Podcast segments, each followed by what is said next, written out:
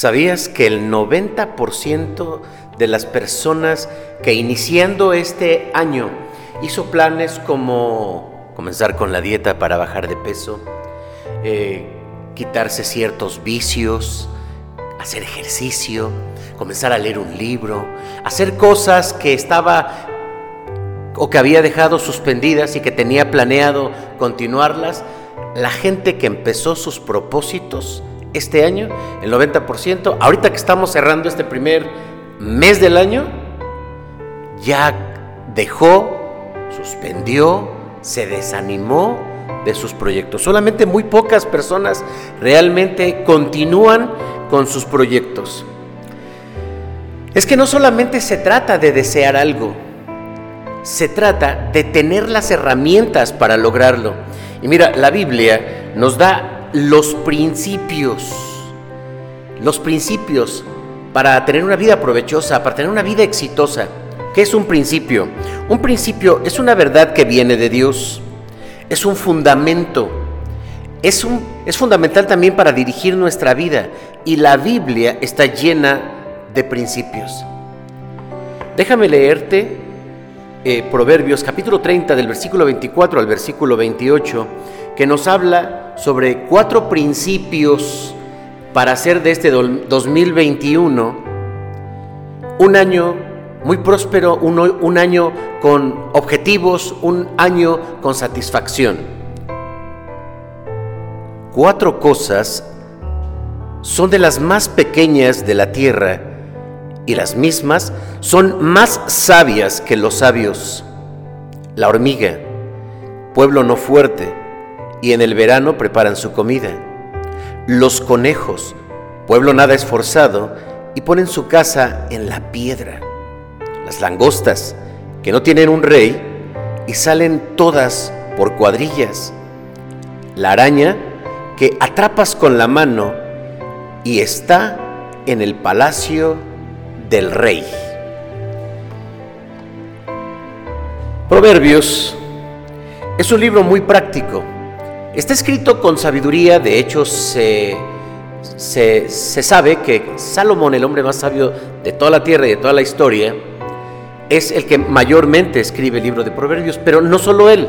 Por ejemplo, este, estas palabras fueron escritas por Agur, hijo de Jaque, así lo menciona en el versículo 1 del capítulo 30. Pero es un libro práctico, es un libro lleno de sabiduría, es un libro para tener éxito en la vida. Dios ha querido que nosotros leamos proverbios, porque a través de ellos encontramos los principios de Dios para manejarnos en la vida de la mejor manera. Son prácticos y es para la gente que desea aprovechar la vida. En este preámbulo dice que hay cuatro cosas más sabias que incluso los sabios. ¿Qué es la sabiduría? A la luz de la Biblia es actuar de la manera correcta, de una manera más inteligente, no es conocimiento, es aplicar el conocimiento verdadero. De hecho, en la Biblia el apóstol Pablo nos habla de dos tipos de sabiduría, en primera los Corintios. Una sabiduría que viene del mundo, que será destruida por Dios y que se, se refiere a las filosofías que hacen propuestas de cómo ver y cómo vivir la vida desde una perspectiva diferente a la perspectiva de Dios. La otra, que es la correcta, que es la sabiduría de Dios, se propone como la dirección de una persona que, es, que es por el Espíritu Santo, la dirección que el Espíritu Santo le da a una persona que cree en Dios. La invitación de este pasaje es a, mirar y aprender de la creación.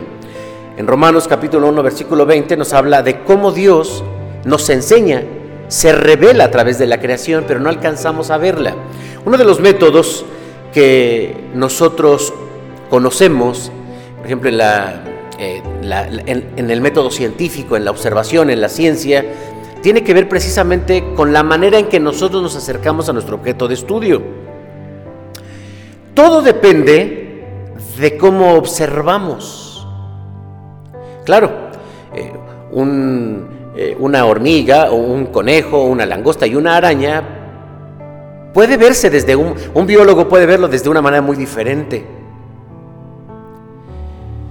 Y todavía podríamos hablar sobre una microbiología para acercarse eh, a, los componentes estructurales de los sistemas que le dan vida a, una de estas, a uno de estos animalitos. Sí, todo depende cómo nos acercamos, pero hoy se nos invita en la Biblia a acercarnos de una manera práctica para tomar consejos y, y poner, aplicarlos en nuestra vida. Ahora, la la vida de estos pequeños animales son comparativos con el hombre, porque entonces así, así comienza. Hay cuatro cosas pequeñas, pero son más sabias que los sabios. Son esas características que vamos a entenderlo en el punto de la comparación. Si un animal pequeñito con sus limitaciones lo hace tan bien, lo podemos hacer nosotros mejor.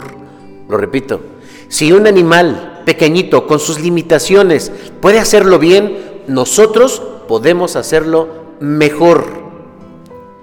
Veamos entonces cuáles son estos cuatro principios para que en este 2021 podamos tener un año de mucho provecho. Número uno,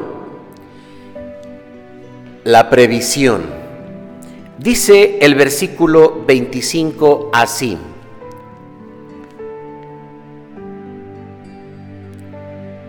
Las hormigas, pueblo no fuerte, y en el verano preparan su comida.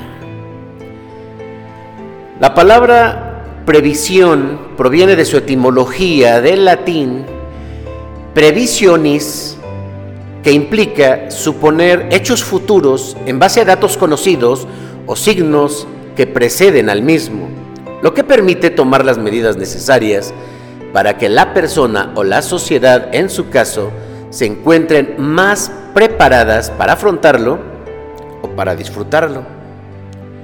Cuando se hace una previsión sobre el clima a través de pronósticos meteorológicos, podemos tomar la precaución de no salir, de no estar con urgencias, nos anticipamos, guardamos el carro si viene el granizo. La previsión no se trata de fuerza, de recursos, porque mira lo que menciona, siendo un pueblo no fuerte. Sí, es un pueblo que está organizado y tiene su sistema de vida, pero dice no es fuerte, Quiero decirte entonces que la previsión no se trata de fuerza, no se trata de recursos. La previsión tiene que ver más bien con la manera en que distribuimos nuestras prioridades y nuestros recursos. Porque el mismo tiempo que tenemos nosotros también tiene la hormiga, pero la hormiga ah, se prepara porque sabe que vendrán tiempos en los que no podrá recolectar su alimento. La previsión entonces tiene que ver con la administración de nuestros recursos. La previsión tiene que ver con la, la forma en que nos preparamos para el futuro. Creo que todos estamos de acuerdo en que el COVID nos ha encontrado imprevistos. No estamos preparados. A medida que van avanzando los días y a medida que se van dando casos, como que vamos preparándonos y siendo un tanto previsorios. La contingencia efectivamente nos ha tomado por sorpresa y necesitamos aprender a ser precavidos. Necesitamos aprender de la hormiga. ¿Para qué? Para tener algo listo ante las enfermedades. Siempre se ha dicho en la administración económica que es muy importante tener un apartado de dinero para alguna enfermedad imprevista por supuesto. Necesitamos tener también un guardadito, vamos a decirlo así, si perdemos el trabajo. Pero ¿cuánto tiempo? ¿Cuánto debemos, cuánto necesitamos tener ahorrado para poder eh, cubrir una demanda de la pérdida del trabajo? Y se dice, se dice, este es un dato eh, fundamentado, que necesitas tener aproximadamente para seis u ocho meses sin que trabajes y que puedas seguir subsistiendo. Claro, si no lo tienes y te despiden y te dan, un, te dan tu, eh, eh, finiquito o, te dan tu lana, pues te la, te la acabas porque no tenías un, un guardado. Necesitamos entonces ahorrar, ahorrar, ahorrar. ¿Qué es lo que hace la hormiga? Sale, recolecta y ahorra, pero no lo necesita en el momento, pero lo va a necesitar en el futuro. Entonces va y ahorra. Yo te pregunto, ¿tienes el hábito de ahorrar? De este año un hábito, ahorra, prepárate Este año sé precavido. En segundo lugar, el, principio que nos enseña el conejo es una vivencia, una, una, una eh, vivienda segura. Mira, dice el versículo 26, los conejos. Los conejos, pueblo nada esforzado y pone su casa en la piedra. El conejo, y lo menciona aquí con su característica y su debilidad, que es nada esforzado, es como si dijéramos que el conejo Solo va a hacer una cosa, una cosa. Va a construir su casa. Y esa única cosa la hace muy bien porque la hace sobre las rocas. En la Biblia encontramos la importancia de fundar nuestra vida y los diferentes aspectos de nuestra vida sobre bases sólidas. Jesús habló acerca de la fe y de la fe como elemento básico para la vida. Y él dijo, construye sobre la roca para que cuando vengan los ríos, soplen los vientos, se desborden los, los ríos y todo esto, no se caiga tu casa. Este 2021, haz que tu fe sea inamovible. Pero la casa también tiene aspectos de detalles, cuidados que si no los atendemos, la casa se va deteriorando. La pintura, eh, la electricidad, eh, detallitos que la casa necesita para estar funcional. Yo te invito para que ese 2021 hagas de tu casa una casa más segura en su, eh, en su aspecto.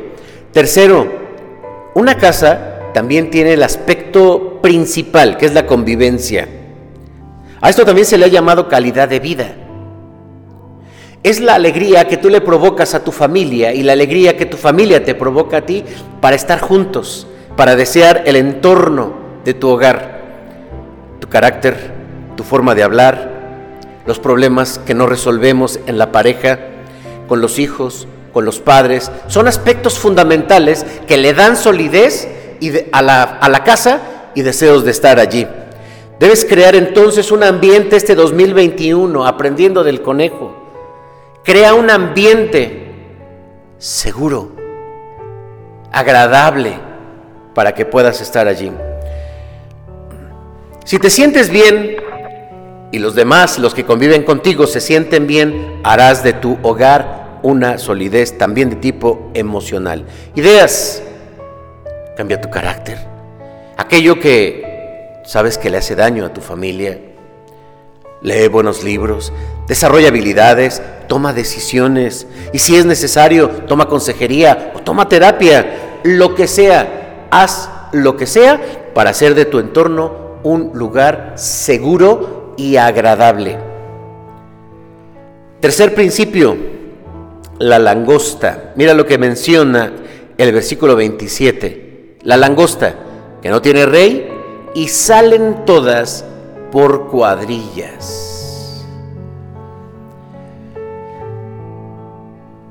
Pienso aquí en la iniciativa. La langosta es un animal que otra vez miramos la característica de deficiencia. No tiene un rey, no tiene un capitán, no tiene alguien que le dirija. Y sin embargo, todas se mueven. Hay, un, hay unidad, hay orden, hay compañerismo sin que alguien se los pida. Iniciativa es el tercer principio. Por definición, la, iniciativa es la cualidad que poseen algunas personas, solo algunas personas, de poder iniciar alguna cuestión, ya sea un proyecto, ah, o buscar soluciones a algún problema. Una de las características principales es que nace de dentro.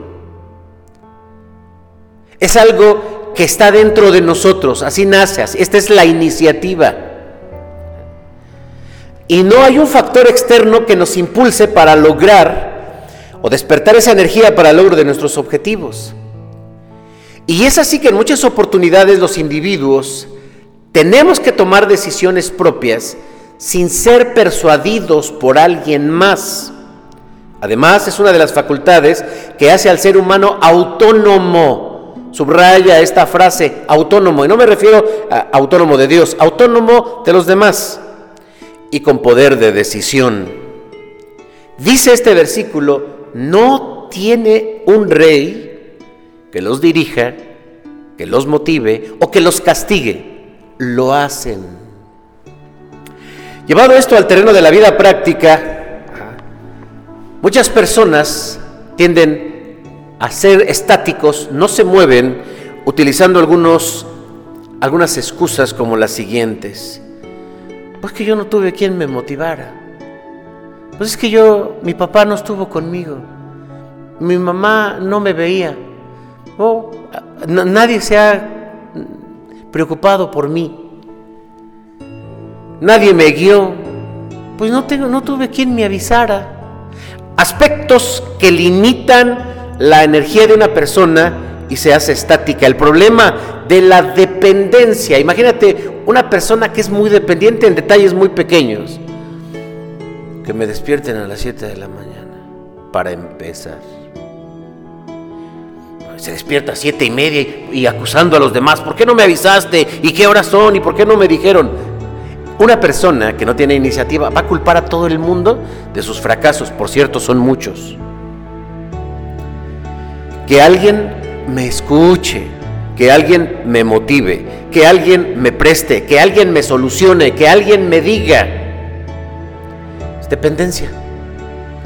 Una persona como esta no sale simplemente adelante y vamos a acusar al gobierno, trabajo, el COVID, lo que sea.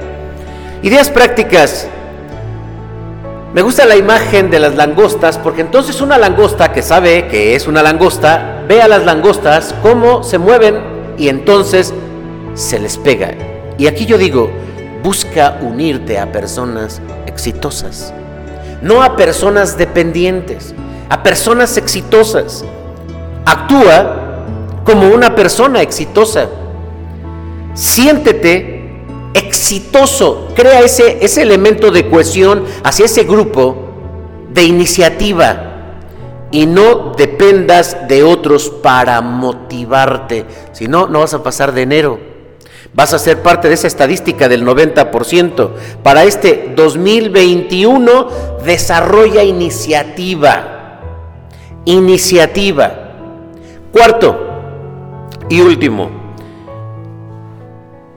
el cuarto principio es elige lo mejor. Mira el versículo 28 eh, lo que nos dice. La araña que atrapas con la mano y está en los palacios del rey. Pensemos en esa parte eh, débil, y esa parte débil simplemente es que la atrapas con la mano, ¿sí? Corre, hay algunas que corren muy rápido, otras muy despacio, pero esa araña que tú atrapas con la mano, que puede eh, meterse en cualquier rincón, pues no hace esto, no se mete en cualquier rincón. Está en el palacio del rey. Por eso he titulado este punto, elige lo mejor. El problema en México, por estadísticas, es que hay un alto grado de insatisfacción de vida. Hay insatisfacción de vida, hay insatisfacción familiar, hay insatisfacción laboral, hay insatisfacción económica. Tú le puedes preguntar a una persona, ¿estás satisfecho con lo que ganas? Yo quisiera un poquito más. ¿O estás a gusto con tu trabajo? Eh, me cae gordo mi jefe, o mis compañeros, o etcétera. Hay un alto grado en México porque no están a gusto con su vida. Hablando del trabajo, hay personas pues que están en un trabajo porque no tienen otra cosa que hacer, porque no saben otra cosa, o entraron a una empresa por mientras. No tenían el objetivo, el deseo final de llegar a esa empresa y desarrollarse. No. O simplemente hay gente que dice, pues es que yo como no estudié, pues me, me tocó hacer esto, etc.